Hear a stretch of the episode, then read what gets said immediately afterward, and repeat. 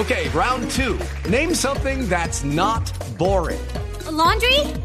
Ooh, a book club. Computer solitaire, huh? Ah, oh, sorry, we were looking for Chumba Casino. That's right. ChumbaCasino.com has over 100 casino style games. Join today and play for free for your chance to redeem some serious prizes. ChumbaCasino.com. No purchase necessary. Full prohibited by law. 18 plus terms and conditions apply. See website for details.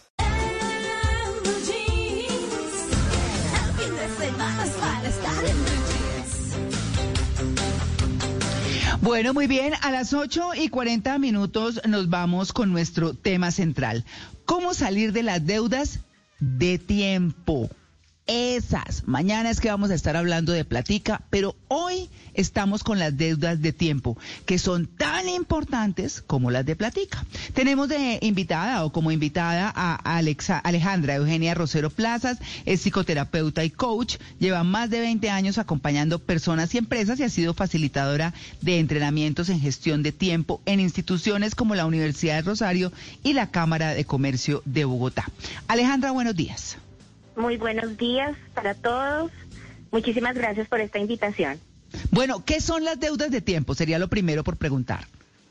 Pues las deudas de tiempo son como esos compromisos que vamos generando hacia otras personas, hacia nuestro trabajo, hacia cosas ajenas que van generando como una carga, o sea, como un aumento en nuestras horas de tiempo que tenemos que invertir para llegar a realizarlas. Entonces yo quiero que esto lo tengan muy comparado con la economía. Si yo asumo deudas que sobrepasan mi capacidad financiera, pues muy seguramente en algún momento me voy a ver en dificultades para poderlas cubrir.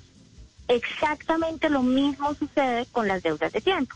Entonces, cuando yo no estoy muy consciente de mis recursos, lo que puede pasar es que empiece a adquirir, como les acabo de contar, nuevos compromisos pues que hagan que, termine con una, con una deuda enorme que seguramente va a terminar afectando pues muchas áreas de mi vida. Claro, tal vez uno ahí empezaría eh, por pensar cómo prioriza, qué prioriza, porque es lo mismo que con la plata. No, yo quiero ese carro, esa casa, quiero esos muebles, quiero no sé qué, pero no se lo puede comprar todo.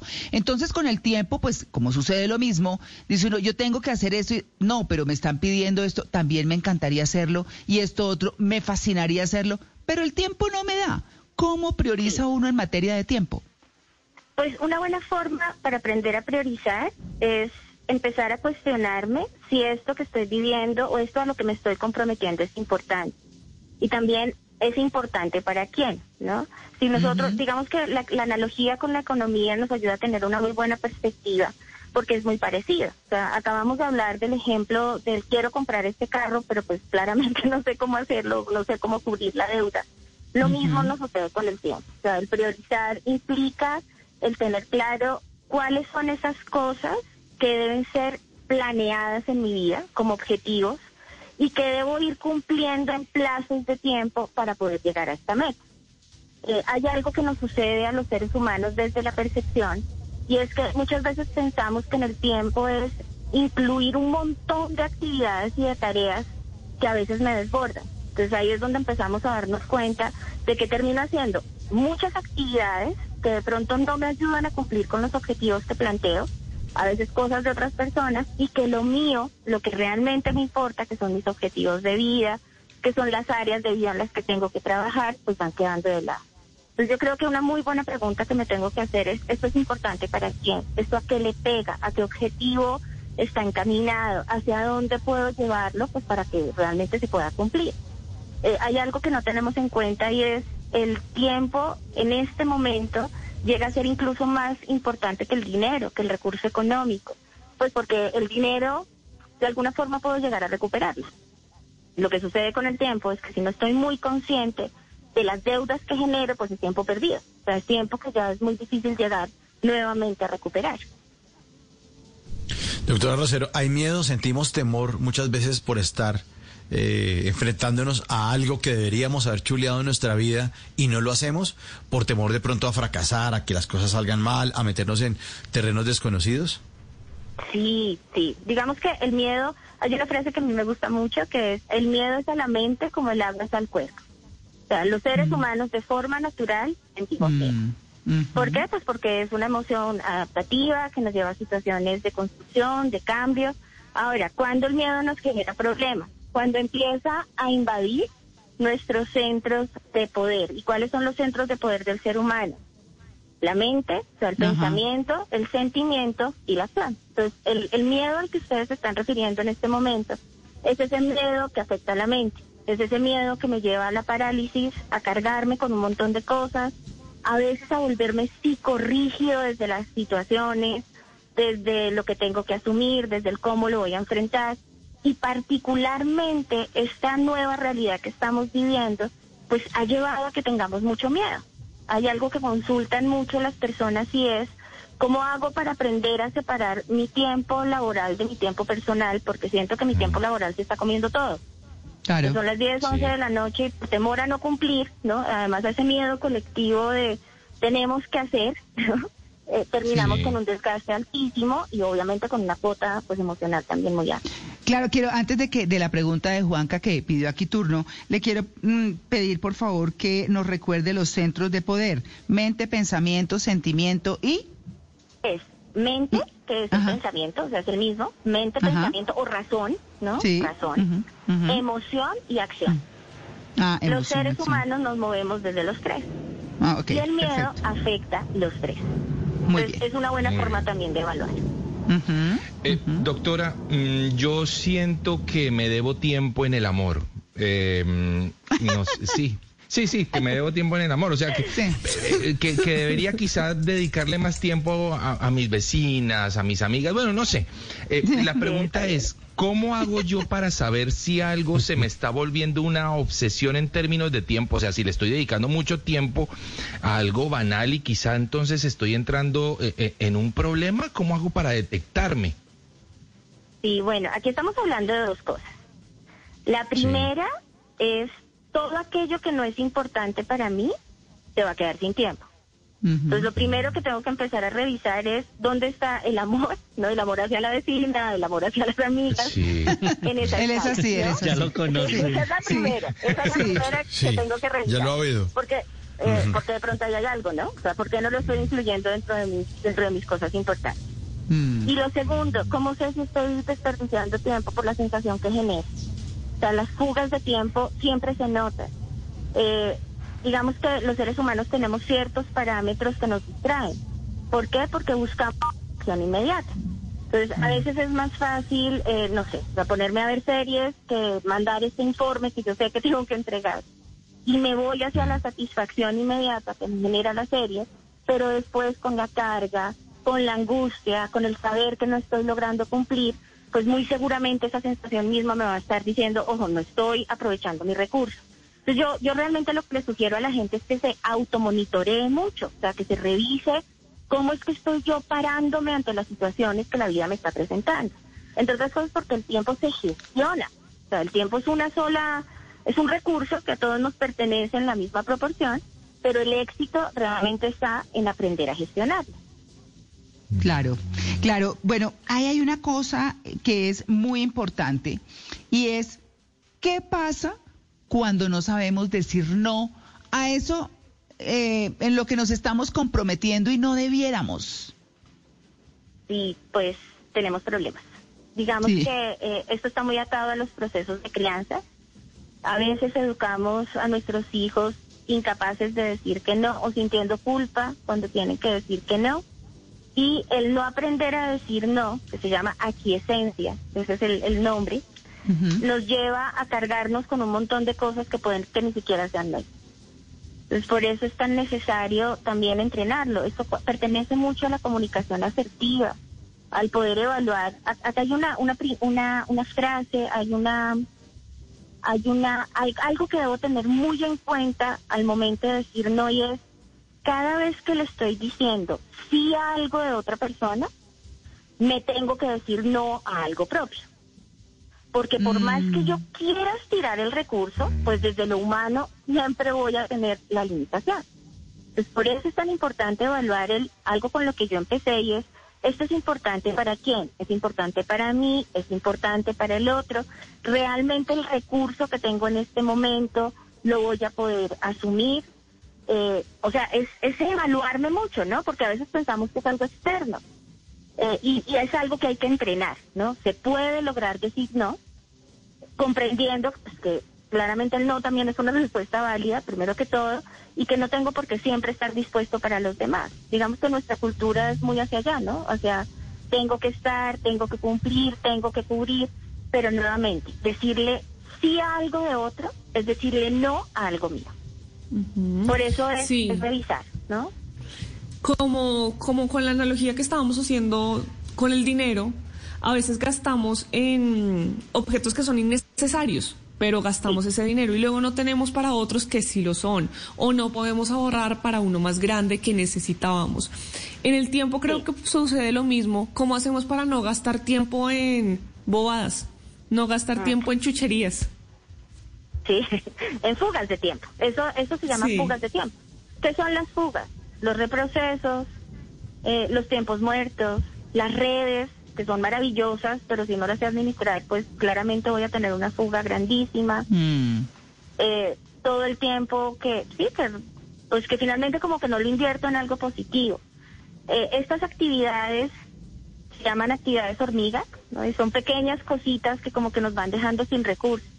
Entonces una buena forma es sentarme, hacer una lista de las cosas que hago yo diariamente y empezar a priorizar. O sea, cuáles de estas actividades realmente le podrían llegar a pegar a un objetivo que quiero cumplir de vida. Eh, Los seres humanos de forma natural no tenemos tanto la costumbre de planear, ¿no? O sea, como que nos vamos muy hacia lo que viene y no es que esté mal, pero sí está bien llegar a visualizar cómo puedo yo llegar a proyectarme desde la vida y desde lo, desde lo que quiero lograr. Eh, porque es que la vida sí se pasa, ¿no? O sea, no es que tenga que cumplir con todo en, en ciertos momentos, como muchas veces se nos ha dicho, pero sí como ser muy consciente de que el tiempo también es un bien finito, ¿no? Que en algún momento voy a terminar pues gastándolo en su totalidad y quizás no he cumplido con todas aqu- aquellas cosas que me importan. Entonces también es poner en una balanza, o sea, dentro de estas acciones que voy a realizar, cuáles son esas que más me importan. Por eso ahora con el ejemplo del amor que pareciera eh, superfluo o algo así, pues no lo es tanto. O sea, es que Eso. ¿A qué le estoy yo dando importancia en mi vida? ¿no? También a mi vida personal, también a, a- a mis relaciones, claro, a mis hijos, a, a mí mismo, ¿no? Porque A lo que es importante. Exactamente, a lo que es importante en mi vida, que para cada ser humano es tan diferente. Doctora, ¿cuánt- ¿cuáles son entonces las pautas de gestión de tiempo? ¿Qué hacemos? O sea, punto uno, listas, ¿no? Que eso es- yo soy esclavo de las listas y creo que eso ha hecho que me rinda. ¿Qué otra cosa puede hacer uno para gestionar el tiempo, aparte de las listas? Bueno, entonces nos vamos a uno, pues sí, las listas, pero listas con orden, ¿no? Porque nosotros Sí. venimos con una muy mala programación del colegio y es pensar que es listar y meterlo en, en un programa como de 7 a 8, de 8 a 9, de 9 a 10, de 10 a 11 y a veces no contemplamos que se pueden llegar a presentar contingencias. Entonces también hay que dejar en los días pues como ciertas franjas de tiempo para aquellas cosas que se dan, que no he contemplado, que son las emergencias y que me pueden correr todas las actividades. Otra cosa que puedo llegar a hacer es evaluar si me he convertido en un buen bombero. Ah, ¿Quiénes son las personas buenos bomberos? Los que Los que apagan apagan incendios. incendios todo el día. Y paradójicamente, muchas veces nos movemos desde ahí. Yo digo que son personas adrenalínicas. Entonces, cuando una persona es adrenalínica, cuando a toda hora se está moviendo, cuando se acostumbra a ir hasta los últimos plazos para las entregas, cuando se espera hasta el último momento, o sea, cuando tenemos esa sensación de que a toda hora tengo que estar corriendo. mm. Entonces, evalúa. O sea, podría pasar que esté teniendo un gasto energético altísimo por estar corriendo todo el tiempo. Otra cosa que es importante, eh, prioriza, ¿no? Aprende a hablar con los demás, o sea, diles eh, si es tu líder, porque a veces, si, si nos vamos al ámbito del organizacional, a veces mi jefe es el más desordenado, ¿no? Entonces también aprende a organizar a las personas con las que te mueves, porque paradójicamente el tiempo es un bien común que se administra desde lo individual. Y Ah, el hecho de que alguien no haga muy bien lo que le pertenece, que no lo haga bien a la primera vez, pues muy seguramente va a causar que alguien más tenga que hacerlo. Entonces por Claro. eso es tan importante ser muy consciente de cómo yo participo dentro de la cadena, ¿no? Hay algo que yo le digo a la gente que asiste a capacitación o a la gente que acompaño de forma terapéutica que también va revisando sus procesos de gestión del tiempo es todo lo que se deja de hacer no se va a nadie, ¿no? Alguien lo va a tener que hacer. Claro. Entonces, por eso es tan importante, pues, evaluar cómo cada uno está participando para que se pueda realmente cumplir con el objetivo. Y si lo llevamos a la casa, si lo, lle- lo llevamos a todos los espacios, pues aplica igual. Otra cosa que es súper importante es aprender a delegar. Hay gente que le da pánico delegar. ¿Por qué? Porque piensan que si ellos no hacen lo que tienen que hacer, no lo van a hacer bien o no lo van a hacer igual. Y se les olvida que eh, pues el delegar es lo que me ayuda muchas veces a liberar recursos importantes. Entonces la delegación tiene unas características que les voy a contar que son necesarias. Entonces la primera, pues es que la persona a quien le voy a delegar esté capacitada para hacerlo. Y yo no quiero que piensen en esto solamente a nivel organizacional, que es la forma más fácil. Llévenlo a la casa. Pues que mi hijo vaya y pague los servicios, que haga el mercado pequeño, que mi pareja eh, cumpla con las pues con, con los compromisos de la casa. O sea, es, es aprender a darle al otro también la responsabilidad de que realice tarea. Entonces, lo primero Claro. es que la persona esté capacitada. Lo segundo es que la persona quiera hacerlo, ¿no? Porque por imposición la delegación, pues, pocas veces funciona. Entonces, digamos que ahí entra el tema de negociación, que es súper importante. Y algo que olvidamos, y es, sí se delega la tarea, pero no la responsabilidad. Entonces también es aprender a ser líderes de nuestros espacios.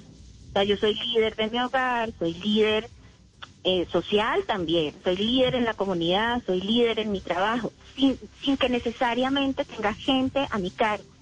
Entonces por eso aprender a delegar, pues le ayuda al otro a crecer, le ayuda al otro a aprender nuevas herramientas y asimismo pues me ayuda a mí a liberar tiempo importantísimo para, pues, para poderlo dedicar a otras tareas que sí sean importantes. Claro.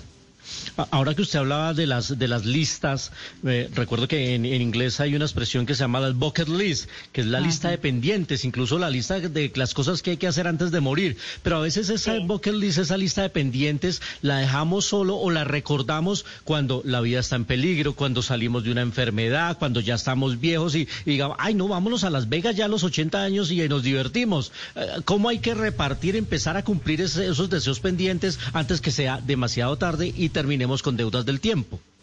Sí, bueno, ahí, ahí hay dos cosas. La primera, empezar a borrar de esa lista de pendientes lo que ya definitivamente yo sé que no voy a hacer. Porque no hay nada que genere más sufrimiento, a saber que tengo que hacer algo y no lo hago. Uy, sí, eso es como tener Futbolista libros. profesional. Eso es como tener libros que uno no ha leído y nunca va a leer. Eso es igual, sí, sí. y los tiene ahí encima de la mesa de Sí. noche y cada vez que se va a acostar sufre con el libro.